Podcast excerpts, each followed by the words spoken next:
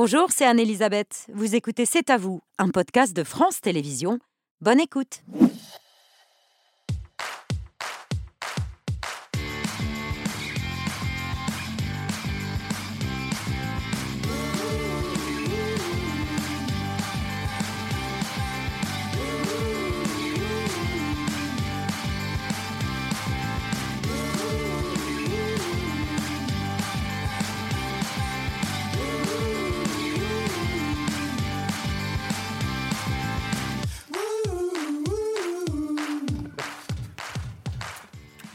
Bonsoir, bienvenue dans C'est à vous. Très heureuse de vous retrouver. On est ensemble en direct jusqu'à 20h55 avec Émilie, Mohamed, Mathieu, Pierre et Patrick. Bonsoir à tous les cinq. Bonsoir. Émilie, votre choix de l'actu ce soir Après cinq mois de polémique, d'affaires, Noël Le Gret, le patron du foot français, a démissionné euh, ce matin. Mais malgré cela, il nie euh, toutes les accusations portées contre lui. On en parle avec son conseil, maître Thierry Marambert, qui sera dans un instant sur notre plateau. Mohamed, votre story Coup de tonnerre dans le monde de la cuisine. Le guide du Michelin a annoncé que le célèbre chef, le meilleur chef du monde, Guy Savoy, avait perdu sa troisième étoile. Je me suis entretenu cet après-midi avec un, un autre homme qui a perdu une étoile, c'est Michel Saran et Marc Vera.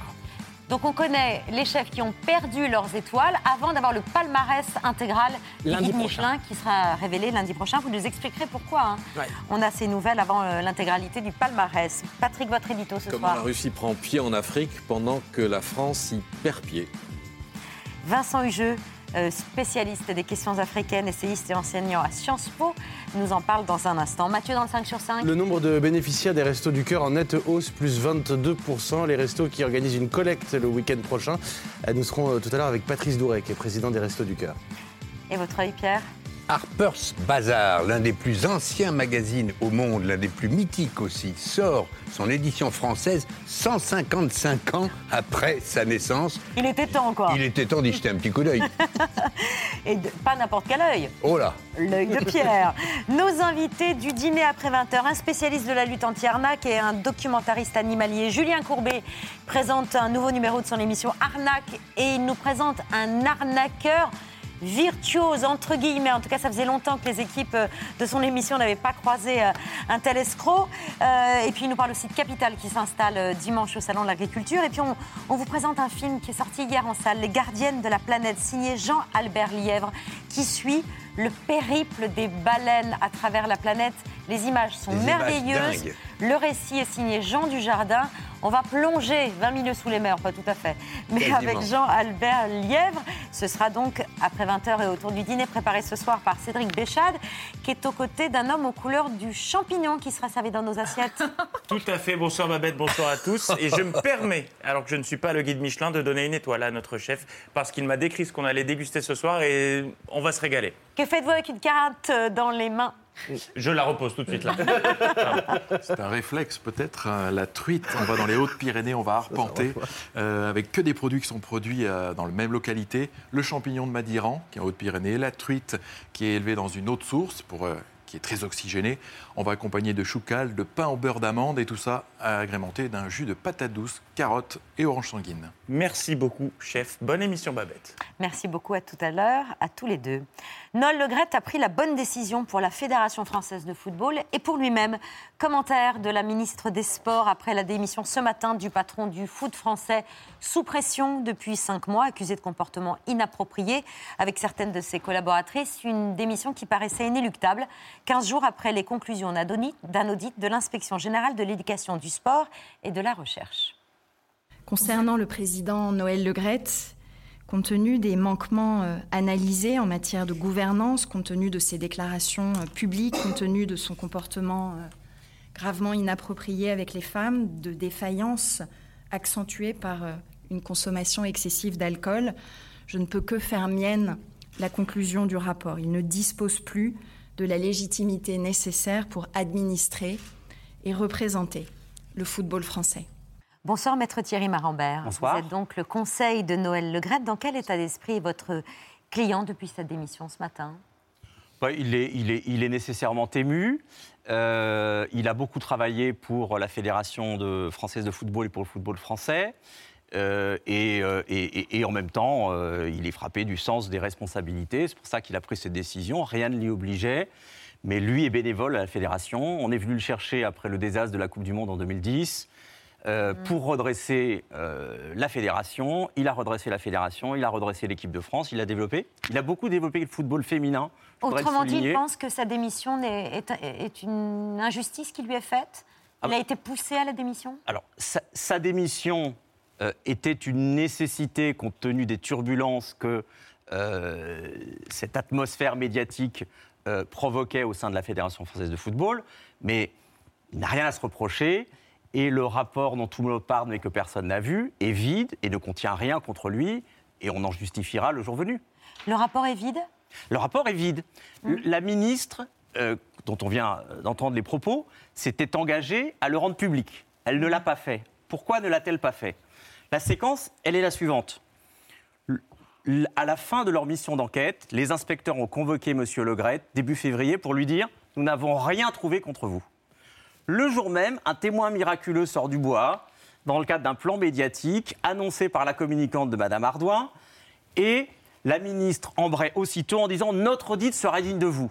Ben, face à ce genre de pression, les auditeurs rajoutent des punchlines sur un rapport qui est vide, qui est vide. Les faits On concernant... rajoute des punchlines, Oui. c'est-à-dire préciser, maître. Ben, c'est très simple. Dans- C'est un rapport qui fait... Fabriqué, c'est ce que vous dites. On rajoute des punchlines. Le rapport fait 40 pages environ. Il y a 7 lignes ou 8 lignes sur les relations de Noël Le Graët avec les femmes. 8 lignes sur 40 pages. Dans ces 8 lignes, il n'y a rien. Il n'y a quasiment rien, il n'y a pas de fait précis, il n'y a quasiment rien, il y a bonne soirée sans moi. Mais les inspecteurs, qu'est-ce qu'ils vont faire? Ils vont rajouter un titre, et le titre, ça va être indigne de ses fonctions. C'est ça les Ça veut dire punchlines. qu'ils ont été manipulés Mais ils ont Par été- qui et dans quel but Ils ont été manipulés par la ministre, ils ont été forcés par leur ministre. Voilà ce qu'elle leur a Forcés dit. par leur ministre. L'audit aidera le COMEX à prendre la décision qui s'impose. C'est des fonctionnaires. Comment est-ce que vous voulez qu'un fonctionnaire. Oui, elle devrait être indépendante, mais c'est quand même des salariés du ministère. Leur carrière dépend de la ministre. Et Et je vous vais. dites qu'on ne connaît pas le contenu, mais on connaît les conclusions. Les conclusions ont été rendues publiques. hein. Mais non, justement pas. Parce que dans sa conférence de presse et dans le rapport de synthèse qui a été remis à la presse, la ministre a menti sur le contenu même du rapport, qui avait pourtant fait l'objet de pression. Je vous cite ce qu'il y a dans le rapport. Dans le rapport, il y a la phrase suivante. Nous n'avons trouvé au- un- aucun message, un vocabulaire ne comportant aucun terme à caractère sexuel. Ça, c'est ce que dit le rapport que la ministre n'a pas voulu dévoiler. Voilà ce qu'a dit la ministre lors de la conférence de presse. Il y a des messages à caractère clairement sexuel. C'est faux et nous allons la poursuivre en diffamation devant la Cour de justice de la République. Donc ce sont des accusations graves que vous portez ce soir sur le plateau et que vous porterez également devant la justice française. Mais bien sûr, bien sûr. Et on va également demander l'annulation de ce rapport qui a violé tous les principes d'indépendance, d'impartialité, du contradictoire devant les juges administratifs. Quel était le but de la ministre? Pourquoi a-t-elle menti selon vous Mais parce que le rapport n'était pas suffisant. Alors, elle est très forte dans euh, la destruction, elle est très forte dans la démolition, elle est très forte pour faire partir les gens. Mais euh, Pourquoi fallait-il faire partir Noël de mais je ne sais pas. Je ne sais pas. Je pense que c'est une bonne question que des journalistes peuvent se poser. Mm. C'est ça, ça mériterait une enquête approfondie. S'il n'y avait rien dans le rapport, pourquoi Noël Le a-t-il démissionné? Mais parce que quand vous avez des punchlines qui sont vendus et des mensonges qui sont vendus et qui sont repris sur les réseaux sociaux et qui sont repris par certains médias qui ne font pas un travail de vérification comme vous, eh bien à ce moment-là, la pression médiatique devient intenable, non pas pour lui, il pouvait rester, mais pour la fédération, pour Rien ne le football. de, se- de rester, Non. de se défendre, de, de porter plainte pour diffamation Oui en, en- en occupant toujours ses fonctions à la tête de la fédération. S'il est victime d'un complot, c'est ce que vous nous dites là ce soir. Mais l- C'est ce lui, que vous nous dites ce soir? Oui, tout à fait. Lui pouvait rester. complot. Le mot- tout à fait. Lui pouvait rester dans son intérêt personnel. Il n'y avait aucune difficulté à ce qu'il reste. Mais on voit bien que la fédération est ébranlée. On sait comment va le monde des réseaux sociaux aujourd'hui. Tous les jours, vous avez trois personnes qui disent un rapport accablant. Personne ne l'a lu. La ministre a refusé de le publier. Qu'elle le publie? Je la mets au défi de le publier. Comme ça, tout le monde jugera sur pièce. Le rapport d'audit effectué par l'inspection générale n'a pas pointé, je cite, un comportement inapproprié vis-à-vis des femmes, notamment à travers des SMS ambigus pour certains et à caractère clairement sexuel pour d'autres. Le- Cette phrase-là n'est pas dans l'audit. Le rapport dit l'exact inverse. Le rapport dit il y a un vocabulaire ne comportant aucun terme à caractère sexuel. C'est ça ce que dit le rapport. Le rapport n'évoque pas non plus l'horaire tardif des envois, leur caractère répétitif et la nature des destinataires des femmes placées sous l'autorité de Noël Le Graët et ou dans une relation de dépendance. Tout ça n'existe pas, tout ça a été inventé. Le rapport parle de messages envoyés à des horaires tardifs. On ne sait pas lesquels parce qu'on n'a aucun nom, aucune date, aucun lieu, aucune circonstance, aucun message cité en entier. On les a demandés, on n'a rien. Mais le rapport dit que tardif ou pas tardif, aucun message n'a le moindre contenu sexuel. Bon. Vous dites donc que cette audit ne comprend aucun élément précis, mais il y a eu des témoignages, vous y avez fait allusion, euh, notamment celui de l'agente de joueurs et de joueuses Sonia Souid. C'était en janvier dernier sur BFM TV. Je me rends à- à son appartement. Quand j'arrive, euh, il y a du champagne. Je suis assez surprise, mais bon, je reste stoïque et euh, j'attends. Et lors de ce rendez-vous, il me dit assez clairement que si nous étions plus proches, euh, mes idées euh, se concrétiseraient. En tout cas, il serait beaucoup plus motivé pour, pour m'aider dans ce sens. Excusez-moi d'être vulgaire, mais mon président me voit comme deux seins et un cul, en fait. J'ai été déçue par, par mon président. Pour moi, mon président, il doit être, excusez-moi, mais exemplaire.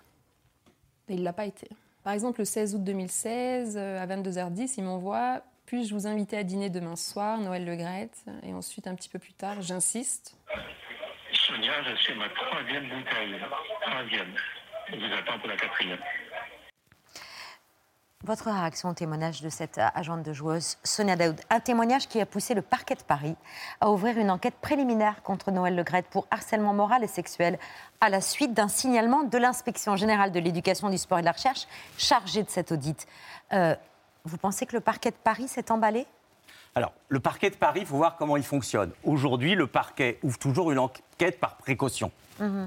D'accord Pour vérifier s'il a quelque chose ou pas. Quand quelqu'un appelle les pompiers, il se déplace même s'il n'y a pas de feu. On va vérifier. Donc ça, c'est une pratique générale du parquet de Paris. Vous On savez où en est cette tirer- enquête? Non, euh, elle y aura, il ne passera sans doute rien ou pas grand-chose. Très bien. Ça, c'est la première chose. Concernant Madame Souid, je le redis, moi, je n'aime pas les témoins miraculeux. J'aime pas trop ça.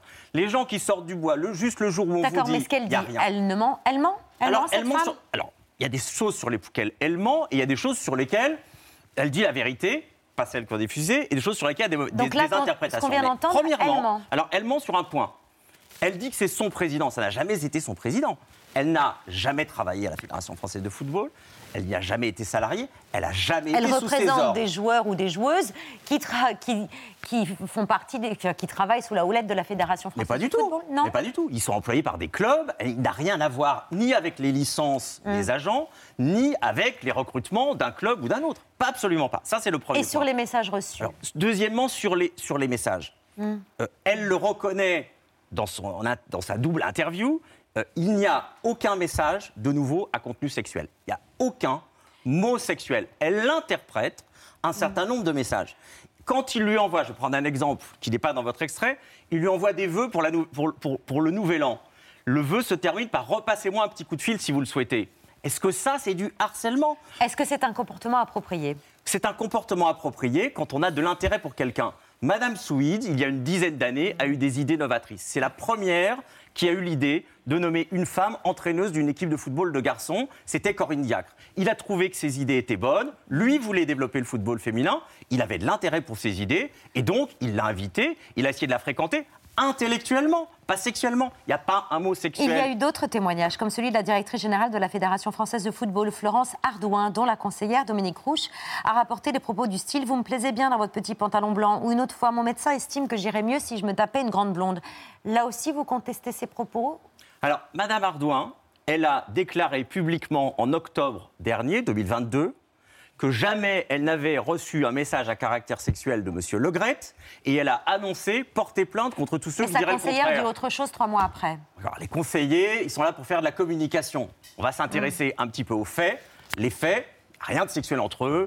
Là, pendant dix ans, elle a dit l'inverse. Tout d'un coup, elle est confrontée à un licenciement qui a des enjeux financiers très importants Donc là pour elle et aussi, ce sont des témoins pilotés par une ministre qui veut la peau de Noël Le Graët piloté par Madame Ardouin, par sa communicante. Il peut y avoir des conjonctions d'intérêts, bon, voilà, des rivalités. C'est le magazine Chacun suit son intérêt. C'est le magazine SoFoot qui, le premier, a mis en lumière les dysfonctionnements de la fédération dirigée par Noël Le Graët, alertant notamment sur une ambiance lourdingue, très ancien monde, un système féodal qui fonctionnait avec ses propres règles, déconnecté de la réalité d'aujourd'hui. Noël Le Gret est-il encore de son temps? C'est aussi la question qui peut se poser. Alors le magazine SoFoot, c'est intéressant que vous y fassiez référence, parce que effectivement, l'affaire démarre par le magazine SoFoot, et le magazine SoFoot qui parle de nombreux messages à caractère sexuel épicé. Nous avons reçu en janvier 2023 un SMS du directeur de la rédaction de SoFoot, un mot d'excuse à Noël Legrette qui lui écrit la chose suivante, je cite, Le côté prédateur est faux, rien de ce que l'on sait ne relève du pénal selon nous. J'ai communiqué ce message aux inspecteurs en charge de l'OTIT dans le faux contradictoire qui a eu lieu puisqu'on nous a dit vous nous envoyez 200 pages de documents, mais 24 heures après, on va rendre le rapport définitif. Ça n'y figure pas. Pourquoi? En 2020, Noël Legrette avait dit que le phénomène raciste n'existe pas ou peu dans le football. En 2019, il n'avait pas voulu arrêter des matchs pour des chants homophobes. Pendant la Coupe du Monde, il n'a pas souhaité que les Bleus puissent défendre les droits LGBT. Euh, Noël Legrette se rend-il compte ou ne pense-t-il pas que la société a changé et que le football doit vigoureusement défendre des valeurs et des messages universels de tolérance? Alors, je crois qu'on déforme ses propos, parce qu'à chaque fois, c'est toujours pareil, c'est voilà, des petits bouts de phrases dans une interview très longue. Donc, c'est, c'est- c'est- évidemment, ça déforme toujours sa pensée. Il a expliqué, et je crois qu'il a raison, que le football était un sport plutôt moins raciste que d'autres, il est même très intégrateur, et que même au sein de la fédération, encore une fois, que ce soit des femmes, que ce soit des gens d'origine de la diversité, lui les avait promus. Le phénomène raciste n'existe pas ou peu dans le football, c'est clair. Il faut le remettre dans un contexte, ça, cette phrase-là? Bah oui, je crois qu'il faut la remettre dans un Ah contexte. en tout cas, parce que j'ai été frappé, parce que j'ai regardé effectivement ces échanges pour préparer nos réponses euh, aux inspecteurs. J'ai vu que le président de la République lui-même avait dit dans le- la, la suite de ses propos qu'il fallait pas faire de fausses polémiques à ceux qui faisaient une polémique à Noël Le Gret. Bon, voilà, je pense que euh, ne isolons pas des micro-bouts de phrases sortis du contexte, sortis d'un ensemble plus général, pour en tirer des leçons qui n'ont pas lieu d'être.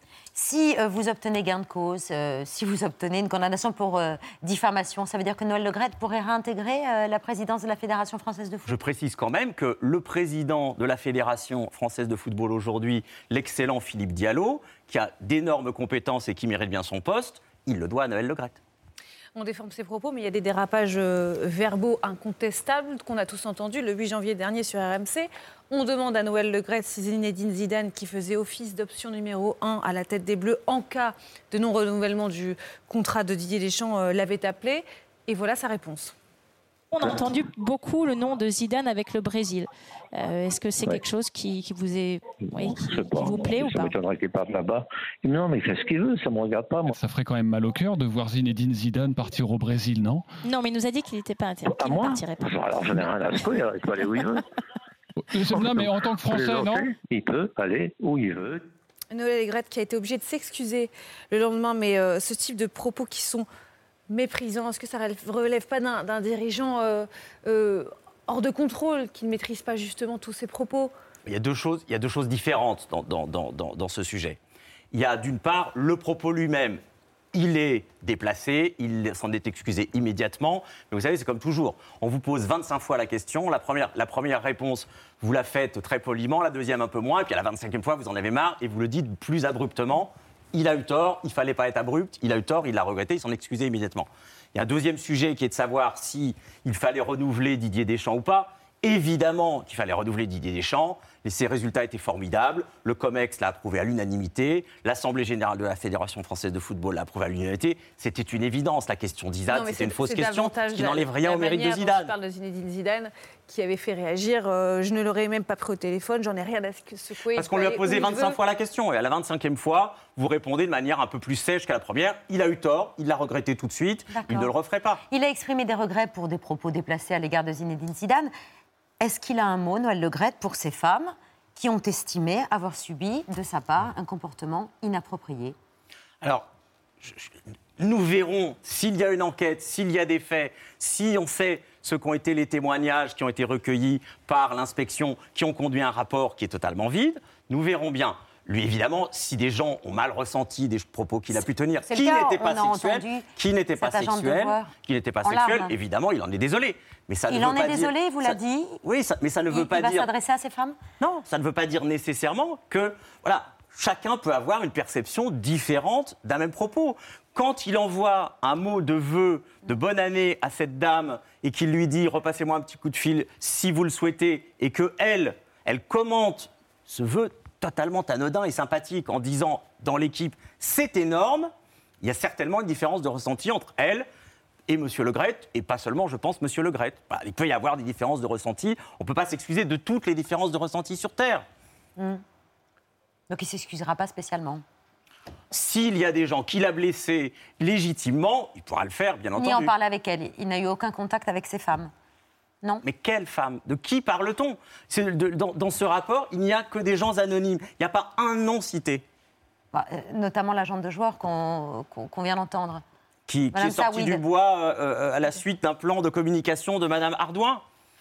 Lui qui est euh, visiblement nous verrons. ému, qui est en larmes sur les vidéos et qui montre les euh, messages reçus de Noël Le Gret. Nous verrons. Si la démission ce matin de Noël Legrette satisfait ses critiques, son bilan à la tête de la fédération a aussi été loué par Vincent Labrune, président de la Ligue de football professionnel, et par d'autres. On a eu un COMEX ce matin assez dur humainement, émotionnellement. Quand on euh, parle euh, de la situation des hommes qu'on a connus, avec lesquels on a travaillé pendant des années, c'est un peu euh, comme si on parlait de sa, de sa famille. Moi-même, j'ai, comme vous le savez tous, appelé à, à sa démission euh, dès, le, dès le 11 janvier, mais pour autant, j'ai été le seul dans le COMEX d'aujourd'hui à lui dire que je l'aimais. Il a fait passer l'intérêt de la fédération avant son cas personnel et qui, je pense, à travers la décision qu'il a prise euh, ce matin, a montré que, euh, une nouvelle fois, il était un des grands dirigeants du football français. Et on a appris dans la foulée du départ de Noël Legrette de la fédération qu'il allait prendre des responsabilités au bureau parisien de la FIFA, la Fédération internationale de football. C'est un poste pour service rendu qui est créé Je crois que c'est la reconnaissance de, tout ce qui vient d'être dit, c'est-à-dire que ça a été un très bon président de la Fédération française de football. Euh, c'est lui qui a inventé le fair play financier. Dans le monde du football, aujourd'hui, le minimum d'équilibre entre euh, les clubs euh, européens, c'est le fair play financier. C'est lui qui l'a inventé en France et l'Europe nous l'a emprunté. Il n'y a pas tant de choses que ça que l'Europe nous doit emprunter. Bah, la FIFA le reconnaît et va utiliser ses conseils parce qu'il est encore en âge de pouvoir en donner. Merci, maître Thierry Marambert, avocat donc de Noël Legrette. Euh, je confirme donc l'information. Vous allez porter plainte pour diffamation contre la ministre des Sports. À quelle date porterez-vous plainte? Le temps de la rédiger. Et Le demander l'annulation du rapport Absolument. auprès de... Du tribunal administratif. Tribunal administratif. Donc c'est une action qui va être engagée... euh, Absolument. Immédiatement. Le temps de rédiger. Le temps de les rédiger. Mais, mais très prochainement. La les décisions sont prises. Merci beaucoup, maître, d'être venu ce soir sur le plateau de C'est à vous. Tout de suite, l'édito de Patrick Cohen.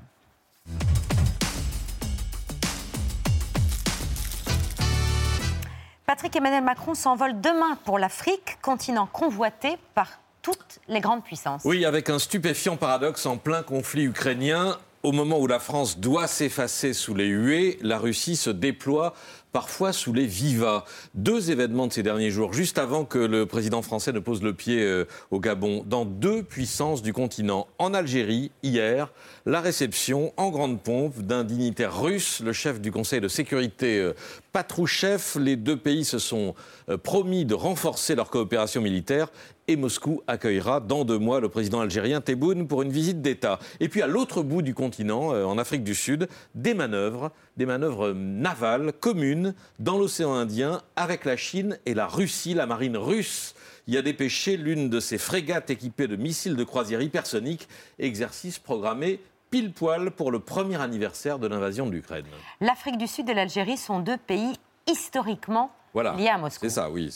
On peut dire c'est vrai. Mais l'agression de l'Ukraine, souvent perçue là-bas comme une guerre d'Européens, ne les a pas fait bouger d'un millimètre. Au contraire, le mois dernier, à Pretoria, sous les yeux d'un Lavrov euh, ravi, euh, on le voit, euh, c'est le ministre russe des Affaires étrangères, son homologue a franchi un cap en affirmant que l'Afrique du Sud était une amie de la Russie. Lavrov qui multiplie les voyages euh, en Afrique, une dizaine de capitales visitées euh, en un an. Il y a trois semaines, il était à Bamako, au Mali, pour fraterniser avec la junte au pouvoir, celle qui a chassé les Français et accueilli à leur place des centaines de mercenaires du groupe Wagner. Ce qui est fascinant, c'est que partout où il passe, ce fidèle de Poutine fustige à longueur de discours le colonialisme ou le néocolonialisme de l'Occident, ce qui fait toujours recette. Les colonisateurs sont des coupables éternels, tandis que personne ne songe à employer ce terme pour qualifier l'emprise croissante des Russes et des Chinois. Ce sont les nouveaux colon- colonisateurs d'Afrique. Écoutez, quand vous exercez la domination politique euh, sur des régimes qui, comme au Mali ou au Burkina, ne tiennent qu'à la protection de vos mercenaires, et que vous y ajoutez l'exploitation économique, parfois on peut parler de, de prédation, c'est l'exacte définition du, du colonialisme. Au Burkina, par exemple, les Russes gèrent maintenant les quatre mines d'or du pays, l'or étant le premier produit euh, d'exportation. Et pourtant, fin janvier, à Ouagadougou, les quelques milliers de soutiens du régime venus célébrer dans la rue le départ des Français criaient souveraineté, souveraineté en brandissant des drapeaux russes. On voit les images Ah ouais, là, ouais. c'est fascinant. La confusion est à son comble. Oui, Emmanuel Macron fait d'ailleurs le pari que la supercherie n'aura qu'un temps et que les populations vont finir par se retourner contre les pillards qu'ils acclament aujourd'hui. Pour ce qui est de Wagner, c'est un groupe de mercenaires criminels, c'est ainsi qu'il est objectivement qualifié, qui est l'assurance vie des régimes défaillants ou des putschistes. Et ma conviction, c'est que les différents États africains, y compris ceux qui se sont tournés vers cette solution de court terme, finiront par s'en passer. Parce qu'elles ne sèment que le malheur là où elles se déploient. Emmanuel Macron hier à l'Elysée. En attendant, sur le plan économique, euh, on n'a pas tout vu. Euh, Si Lavrov se déplace autant, c'est pour préparer un sommet Russie-Afrique prévu en juillet à Saint-Pétersbourg et tenter d'imposer euh, dans les échanges commerciaux la monnaie nationale plutôt que le dollar pour contourner les sanctions américaines. Et puis sur le plan politique, on vient de le voir, les Russes qui cherchaient à mobiliser l'Afrique dans la croisade de Poutine contre l'Occident y ont en partie réussi à se demander si les Russes ne progressent pas plus vite en Afrique qu'en Ukraine. Bonsoir Vincent Hugeux, Bonsoir. journaliste indépendant, essayiste, enseignant à Sciences Po. Vous êtes euh, grand- un grand spécialiste de l'Afrique. Vous y avez consacré plusieurs ouvrages. Patrick qui conclut sa dédito en se demandant si les Russes ne progressent pas plus vite en Afrique qu'en Ukraine. La réponse est oui. Oui, la, la réponse est oui. Euh, vous savez, ce qui est assez frappant dans la séquence que l'on vit en ce moment, euh, c'est que au fond, euh, Lavrov, que l'on voyait à l'instant, trois tournées africaines en sept mois, euh, avec un accueil euh, plutôt chaleureux. On parle souvent de l'irruption euh, des Russes en Afrique. Euh, non, objection. C'est pas une irruption, c'est un retour. Mm. Le génie politique du Kremlin est d'avoir réactivé de vieux réseaux du temps de l'Union soviétique. Et vous avez par exemple des cadres aujourd'hui, notamment dans la junte malienne. Je pense au Premier ministre en titre, qui s'appelle Shogel Maïga, qui a vécu dix ans en Union soviétique et qui est diplômé de l'Institut de communication de Moscou. Sur Wagner, euh, un point essentiel. Je pense que le diagnostic d'Emmanuel Macron est assez juste. Mais sur le long terme seulement. Lorsqu'il dit que les États Ouais. africains finiront Voilà. par se passer de la ministre Wagner. que, grosso modo, si la junte burkinabé, si la junte malienne et d'autres régimes imaginent que les soudards de Wagner, plus performants dans l'exaction et la prédation que dans le combat frontal contre les djihadistes, feront mieux que Barkhane, avec toutes les insuffisances de ce dispositif, eh bien, ils s'exposent à de très cruelles désillusions. Le problème, c'est qu'il y a euh, le temps long et il y a un processus de désintoxication. Parce qu'aujourd'hui, si vous euh, exposez rationnellement ce que euh, Patrick vient de faire à l'instant, les limites de Wagner, vous êtes simplement inaudible. Quand vous regardez euh, ces navrants dessins animés, animés des pires intentions au demeurant, qui ridiculisent la présence française, qui la satanisent, qui la diabolisent, c'est pour moi des insultes à l'intelligence des peuples d'Afrique, d'abord, parce que alors, dans le genre paternaliste, excusez-moi, mais on n'a jamais fait pire. Et puis ensuite, euh, il y a quand même des relais d'opinion locaux des acteurs politiques, des opérateurs euh, sociaux euh, qui ont fait de la francophobie euh, hystérique une sorte de rente de situation électorale, politique, etc. Et donc la désintoxication prendra, ce n'est pas une question de mois, c'est une question d'années, voire de décennies. Hmm. La Russie qui n'a pas créé le sentiment anti-français, mais qui surfe dessus. C'est exactement ça. C'est un raccourci très très simpliste consistant à dire que tout ça aurait été concocté dans une officine moscovite. Non. Euh, moi, Ils ont bien aidé. Oui, c'est-à-dire que j'ai mesuré, si vous voulez, la, la montée de ce que j'appelle moi le ressentiment anti-français, non pas le sentiment anti-français. Parce que tout ça part d'une rancœur, d'une frustration et d'une incompréhension. Comment se fait-il que la 5e ou 6e armée du monde soit incapable d'anéantir le, le- le fléau djihadiste? À partir de l'incompréhension, vous avez la suspicion. À partir de la suspicion, vous avez le complotisme, avec des vidéos délirantes, avec des thèses ébouriffantes, mais qui fonctionnent. Tant la, frustration est vive. On va préciser hein, sur l'idée que les Français ont aidé, ont armé les djihadistes et qu'il y avait une complicité entre les deux. Et que c'est pour ça que euh, l'armée française n'arrivait pas à bout des, des- des djihadistes dans le Sahel. Mais, exemple, une vidéo dont, dont je me souviens très bien, où vous voyez euh, des militaires euh, non identifiés débarquer du matériel, en l'occurrence des vélomoteurs et des caisses sans doute d'armement. Euh, ça n'est pas tourné à l'endroit donné, ça n'est pas à la date donnée, mais vous objectez rationnellement, factuellement, eh bien, vous ne parvenez pas à convaincre. Et là, il y a une vraie responsabilité de la France officielle, civile et militaire. Il aura fallu attendre euh, le charnier de gaussistes, charnier parfaitement imaginaire qui a été bricolé par euh, des éléments de Wagner et euh, des membres des FAMA, les forces armées maliennes. Il aura fallu attendre cet épisode l'an dernier, en 2022, pour que l'état-major français se décide enfin, grâce à des images captées par un drone, à démonter la mise en scène. Mais jusque-là, je pense qu'il y avait une sous-estimation ouais. tragique de la carac- du caractère toxique et de l'efficacité de, de cette propagande auprès des sociétés africaines. Alors la tâche qui attend Emmanuel Macron euh, est lourde. Si la désintoxication va prendre euh, des années, euh, une tournée africaine n'y suffira pas. Ben, euh, D'autant plus que la tournée africaine, en l'occurrence, euh, elle tente euh, à brouiller le message euh, annoncé. J'ai écouté avec beaucoup d'attention le discours d'hier. Il aurait été novateur à la fin des années 90. Mais très franchement, le nouveau partenariat, euh, la coopération euh, humble, etc., j'entends ça depuis 20 ans. Et d'ailleurs, dans l'opération Barkhane, il y a eu euh, des initiatives conjointes avec l'armée malienne, l'armée burkinabé, l'armée euh, nigérienne, etc. Donc, si vous voulez, oui, c'est-. Et puis, regardez, pourquoi je dis que ça brouille le message? Regardez euh, l'itinéraire de, de- de ce voyage. Au nom de la lutte contre la déforestation, euh, du combat pour la biodiversité, euh, on va euh, un One Forest Summit euh, en bon français. Sommet des forêts. Sommet des forêts à Libreville. Mais vous savez, l'enjeu environnemental, il sera éclissé par le fait que dans six mois, au Gabon, vous avez une élection présidentielle. Ouais. Et que l'actuel président, qui selon toute vraisemblance, à s'en tenir à la vérité des chiffres, n'a été en réalité élu ni en 2009 ni en 2016, briguera un nouveau mandat, quoi qu'il soit affaibli par un AVC. Bien.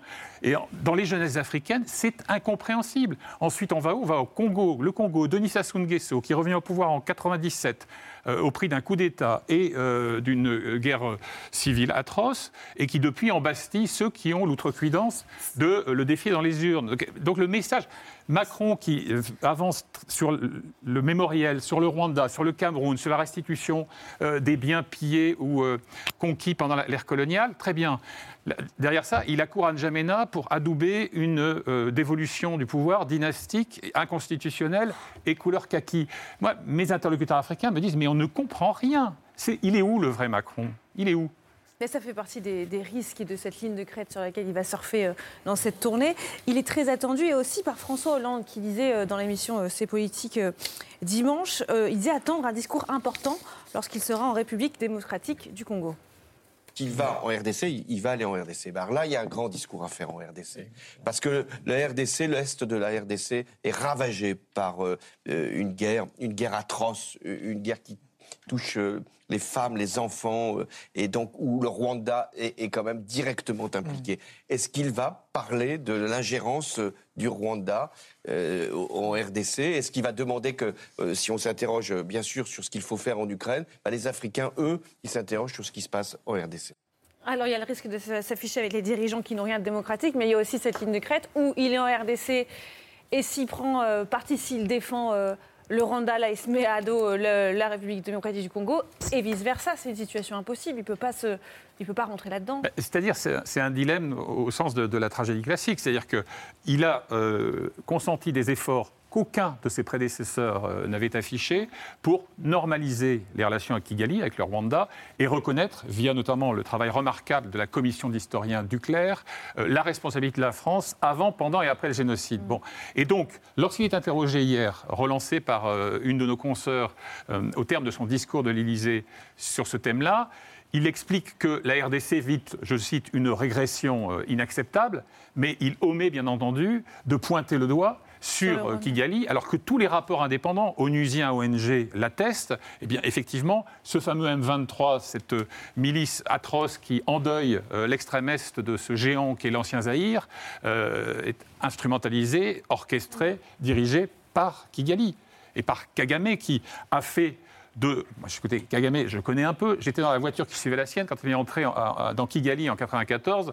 Et c'est quand même à lui qu'on doit d'avoir mis fin à cet atroce génocide. Bon, mais depuis, il a fait de ce statut une rente de situation.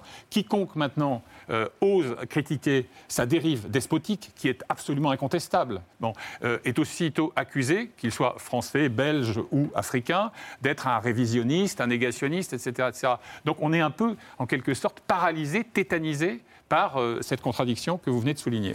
Et puis, il va falloir tenter de diminuer ce sentiment anti-français et faire oublier le ton très paternaliste qui avait choqué en 2017 face aux étudiants de l'université de Ouagadougou et en présence du président burkinabé. Cette étudiante qui l'interpelle sur l'alimentation électrique de son université, il choisit de répondre avec franc-parler. Quelque part, vous me parlez comme si j'étais toujours une puissance coloniale. Mais moi, je ne veux pas m'occuper de l'électricité dans les universités au Burkina Faso. Assis à ses côtés, le président Kaboré. C'est le travail. C'est le travail du président. Du coup, il s'en va, reste là. Du coup, il est parti ré- réparer la climatisation. Elle a fait des dégâts, cette petite phrase? Oui, vous savez, euh, j'ai vécu euh, comme journaliste deux euh, moments embarrassants. Sarkozy 2007, discours de Dakar, les Africains ne sont pas entrés euh, dans l'histoire. Et puis euh, l'épisode de Ouaga. Jusqu'alors, puisque j'y étais, euh, le climat était complice, transgressif, était disruptif. Il avait même réussi à, en quelque sorte, mettre les, les rieurs de son côté avec quelques formules un peu audacieuses, etc. Et là, c'est le retour du refoulé. C'est le retour du refoulé postcolonial. Euh, il croit faire euh, un mot d'esprit. Et, et en réalité, on a là quelque chose qui est à mi-chemin entre la condescendance et le paternalisme.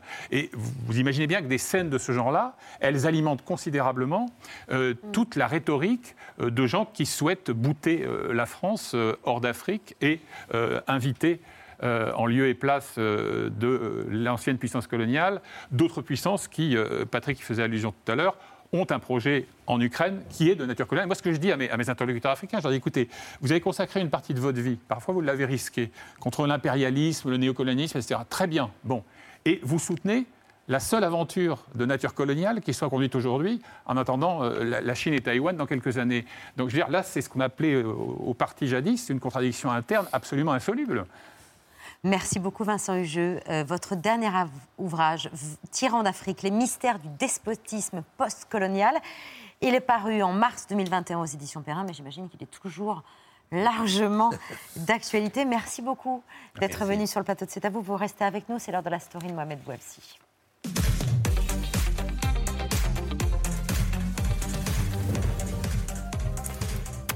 Mohamed, dans votre story ce soir, des stars françaises de la gastronomie rétrogradées par le guide Michelin. Oui, c'est une, c'est une dépêche de l'agence France Presse qui a provoqué une déflagration dans le monde de la cuisine. À une semaine de la proclamation de son millésime 2023, le guide Michelin a annoncé que les chefs Guy Savoy et Christopher Coutenceau perdaient leur troisième étoile. Autre surprise, la rétrogradation du top chef Michel Saran, qui n'a désormais plus qu'une étoile. Une information qui a bouleversé le chef toulousain.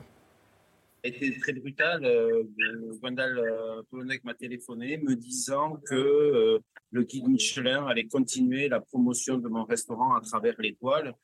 Euh, c'est là que j'ai compris que je perdais la deuxième. J'ai 62 ans, je parle à peine de trois semaines, je suis hypersensible. Oui, ça fait mal. Oui, j'ai pleuré. J'aurais préféré qu'on me dise, qu'un inspecteur me dise après un repas, mais voilà, là, j'ai pas fait un bon repas. Je vous explique pourquoi et qu'on en discute, qu'il y ait un échange. Nous, notre métier, c'est du partage. On partage avec les clients. Là, c'est pas un partage, c'est une sanction. Par égard pour les restaurateurs rétrogradés, Gwendal Poulenec, le directeur du guide Michelin, les a appelés en personne pour les informer. Selon un membre du Michelin, l'objectif de cet appel était simple, faire en sorte que les chefs ne découvrent pas l'information lors de la cérémonie de publication du guide qui se tiendra devant 1500 personnes lundi. Mais dans ce fameux appel, pas de justification sur la décision de les priver d'une étoile. Pour le journaliste gastronomique Légas, c'est là le seul scandale. Ce n'est pas agréable, ça peut être déstabilisant euh, d'apprendre, euh, alors qu'on se croit intouchable en toute sécurité, qu'on a perdu une deuxième et surtout une, une troisième étoile. Je rappelle seulement que le jour où on a la deuxième ou la troisième étoile, on trouve le guide Michelin formidable et qu'on trouve tout à fait légitime d'être récompensé pour ses vertus, ses talents euh, et son mérite. C'est le côté un petit peu abusive du guide Michelin. C'est une forme de légion d'honneur que, que l'on vous donne sans vous en donner la raison. Et puis un jour, sans vous expliquer pourquoi, on vous la retire. Ça, c'est un, un aspect condamnable. La direction euh, du guide s'évertue à rappeler que les étoiles doivent se mériter euh, tous les ans et n'entend pas se justifier. Reste que depuis le, le cas du chef Marc Vera en 2019, aucun restaurant en trois étoiles n'avait été euh, rétrogradé. Traumatisé par la perte de sa troisième étoile, celui-ci refuse désormais que ces restaurants apparaissent dans le guide Michelin. Moi, j'ai fait un an et demi de dépression nerveuse. J'ai été hospitalisé grâce à ces messieurs. Ils offensent un homme, une équipe, une région. Mais est-ce qu'ils sont, sont conscients de ça? Mettez-vous à ma place après un an et demi de dépression. Mais vous vous rendez compte comment vous cogitez, comment un homme peut cogiter avec ses équipes? Quand il y a eu la perte de la troisième étoile, j'ai dit, je vais faire en sorte de fermer. Et je ne les veux plus. Hein. Élu euh, meilleur chef du monde depuis 6 ans et auréolé de 3 étoiles Michelin depuis euh, 20 ans, Guy Savoie a réagi. Jusqu'à présent, je n'avais connu que des meilleurs moments dans ma carrière. Cette année, j'ai perdu le match avant d'assurer qu'il comptait bien le regagner euh, l'année prochaine. Le chef Michel Saran est dans le même état d'esprit, combatif. ma chef est complètement ébranlée. Je sais qu'en en rentrant, il va falloir que je lui remonte le moral. Je dis, allez, oh, on n'a rien perdu là. Euh, L'étoile, c'est pas grave. Le restaurant est plein. Quand vous avez un- un film qui est détruit par la critique, mais les salles sont pleines, qui a raison Critique, euh, le public, Michelin ou pas Michelin, euh, Covid ou pas Covid. On a connu des, on a connu des crises euh, en plus ces derniers temps. C'est pas été facile. mais euh, se battre, on va continuer à se battre, oui, mais se battre pour nous et pour nos clients. La publication du guide Michelin, c'est lundi avec les nouveaux étoilés. Merci beaucoup Mohamed. C'est l'heure du 5 sur 5 de Mathieu Béliard.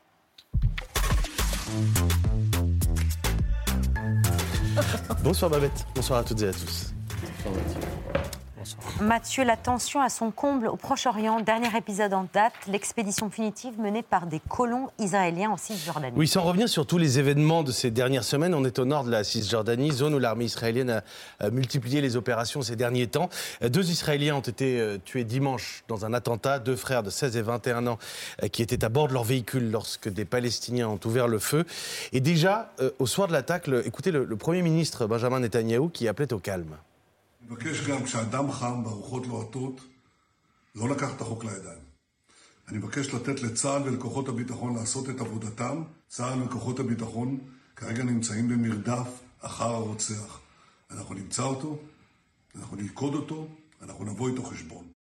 Et pourtant, des colons israéliens se sont euh, bien fait justice eux-mêmes, quelques heures seulement après ces déclarations du Premier ministre, en représailles, en vengeance à Ouara, en Cisjordanie. Ils étaient des centaines dimanche soir et ont mis le feu à des habitations de Palestiniens.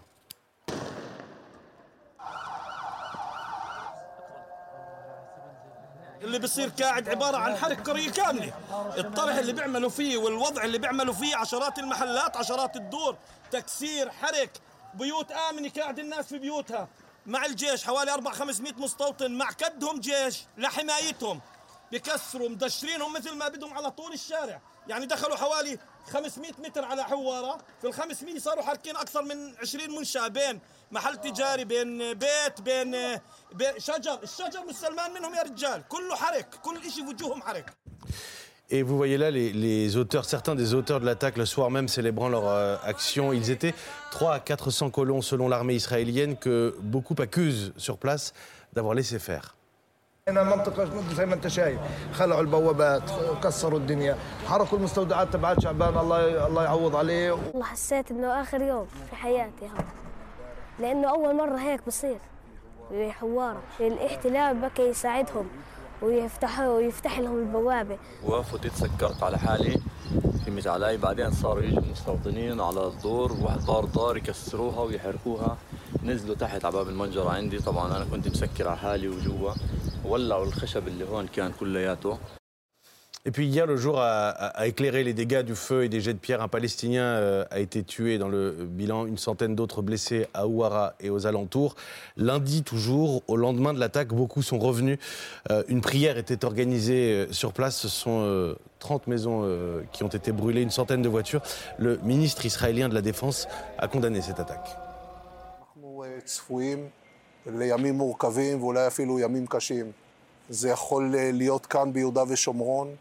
אנחנו אה, צפויים לימים מורכבים ואולי אפילו ימים קשים. זה יכול אה, להיות כאן ביהודה ושומרון, בגזרת ירושלים או בגזרת עזה, והכי חשוב, ללכת ולהגיע אל המחבלים ולהביא אותם לדין. או לבית משפט או לבית קברות, לפי ההתפתחות בשטח. Au total, une dizaine de personnes ont été euh, arrêtées. L'armée euh, israélienne affirme également avoir évacué des dizaines de Palestiniens de la zone de Houara. Vincent Hugeux Oui, euh, sans revenir sur tous les événements de ces dernières semaines, on a, on a tous les ingrédients d'une escalade là en ce moment là-bas. Je vais faire une, confidence. J'ai couvert pour l'Express pendant une quinzaine d'années le conflit israélo-palestinien. Et à un moment donné, j'ai demandé à ma hiérarchie, en quelque sorte, de me libérer de ce dossier pour le confier à un confrère qui rejoignait mon, mon service, pour une raison très simple. C'est le seul endroit au monde où j'ai l'impression d'écrire le même papier tout le temps, en changeant simplement les noms, les dates et les lieux. Il y a quelque chose de désespérant là-dedans. Alors, soyons clairs, je n'aurai jamais une once d'indulgence pour un meurtre, un assassinat, quelle que soit l'identité, la religion de la victime. Bon.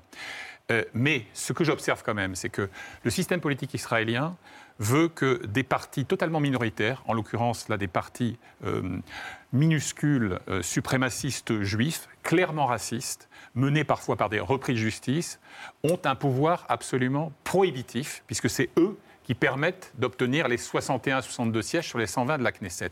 Et vous avez aujourd'hui, je cite juste un exemple, j'en ai 10 en tête, vous avez un ministre de la Sécurité intérieure. Itamar Ben-Gvir. Voilà, qui a donc main euh, et prise sur la police. Quand vous regardez le cursus de ce personnage, c'est quelqu'un qui appelait ouvertement à l'assassinat de Yitzhak Rabin, l'ancien euh, Premier ministre travailliste. Ses vœux ont été comblés. C'est quelqu'un qui a été condamné à plusieurs reprises pour euh, ses méfaits. Euh, et c'est quelqu'un qui, avocat, s'était proposé spontanément pour défendre un couple de jeunes juifs qui avaient brûlé vif une famille, père, mère, bébé. Donc comment voulez-vous que ne pas porter à, à un niveau d'incandescence tel qu'on peut l'observer aujourd'hui, euh, un conflit de cette nature, sans oublier que depuis des années, les gouvernements travaillistes ou pas ont laissé les colons euh, jouer du fait accompli, ont fait en sorte que les territoires palestiniens sont maintenant striés d'axes routiers qui découpent en petits morceaux l'entité palestinienne, laquelle a à sa tête euh, un président discrédité, et des Palestiniens qui, par ailleurs, sont abandonnés, comme ils l'ont toujours été dans leur histoire, par euh, les pays arabes.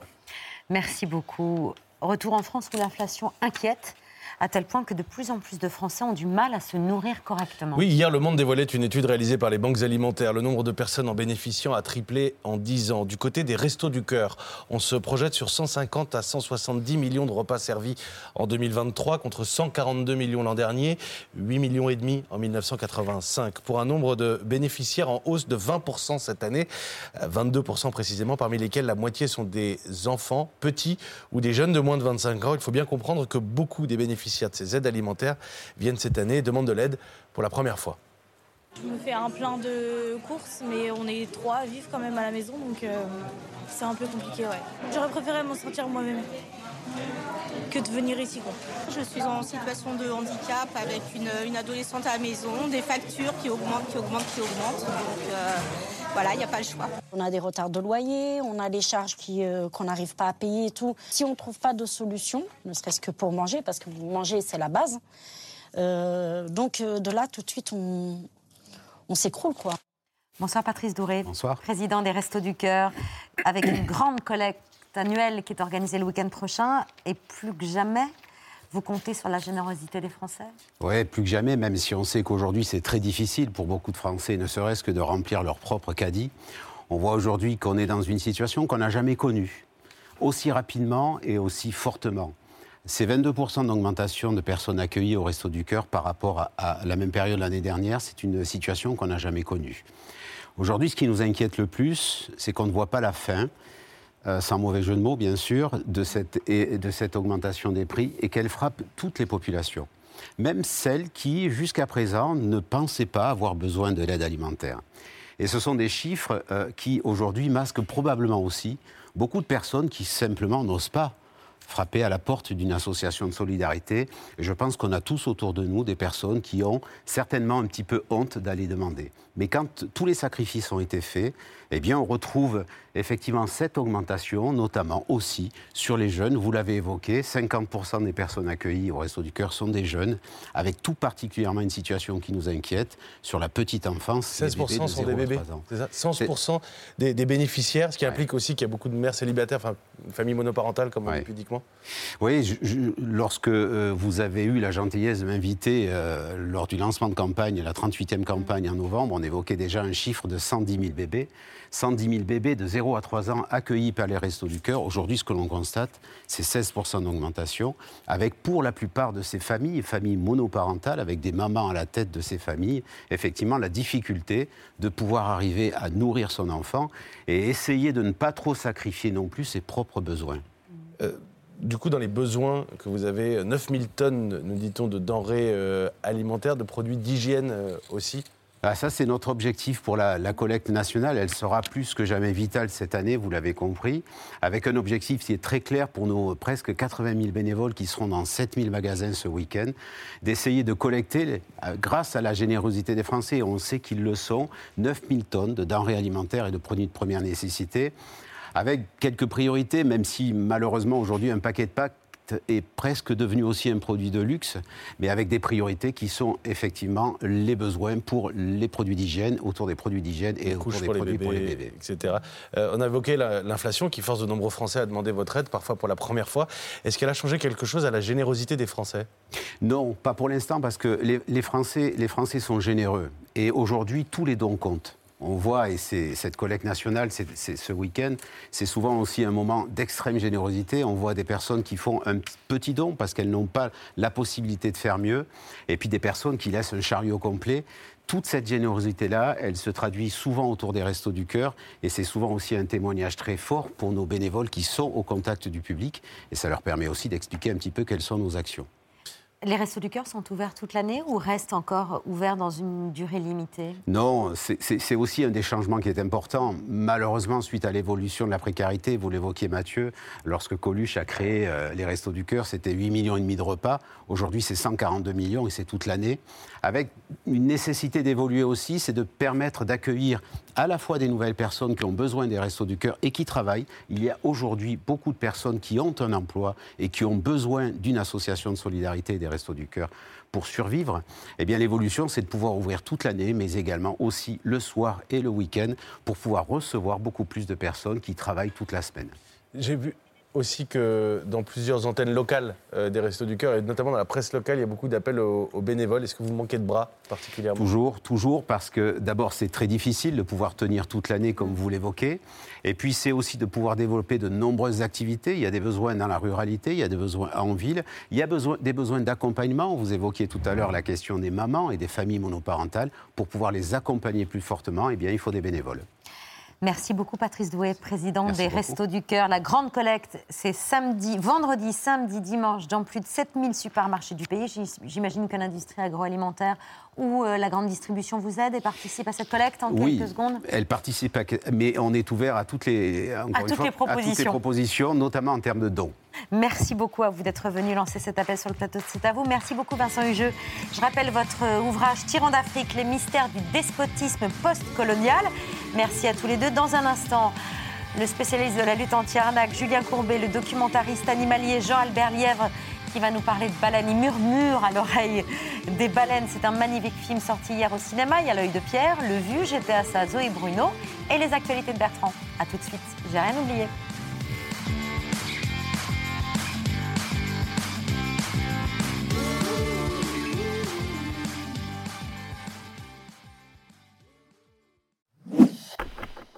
Merci d'avoir écouté ce podcast de France Télévisions.